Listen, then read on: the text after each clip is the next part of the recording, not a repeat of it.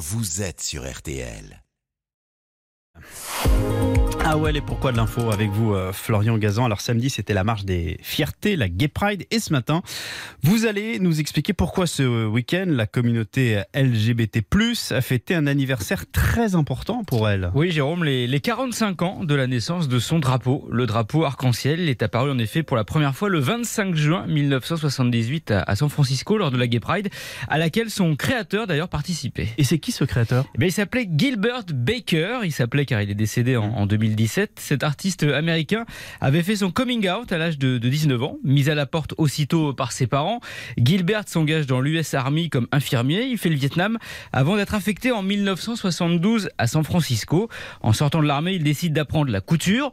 En 1978, son ami, Harvey Milk, le premier homme politique américain ouvertement homosexuel, lui demande de créer un drapeau pour montrer qui ils sont sans avoir à le dire, pour sortir du mensonge s'afficher comme minorité Et- visible. Et comment il a l'idée de l'arc-en-ciel? Bah, comme il l'a dit, Marina, je cite, utiliser un phénomène naturel pour représenter notre sexualité et les droits humains me plaisait bien.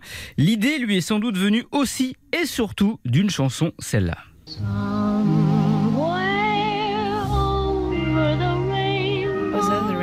Judy Garland.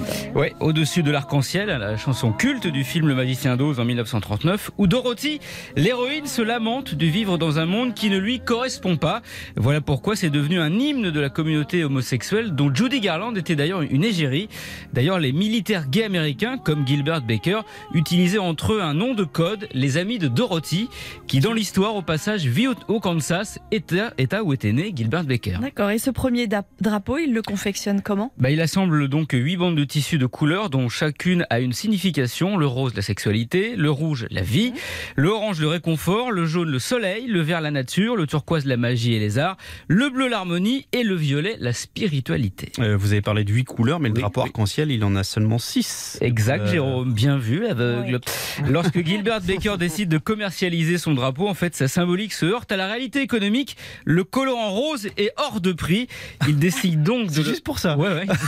Il Génial. décide donc de le retirer, ainsi que l'indigo, car il veut un nombre pair de bandes. C'est plus facile pour plier drapeaux et banderoles en deux parties identiques. Ce drapeau à six couleurs est inauguré le 27 novembre 1978 lors d'une manif après l'assassinat de Harvey Milk. À noter que depuis 2015, le drapeau original de Gilbert Baker est exposé au MoMA.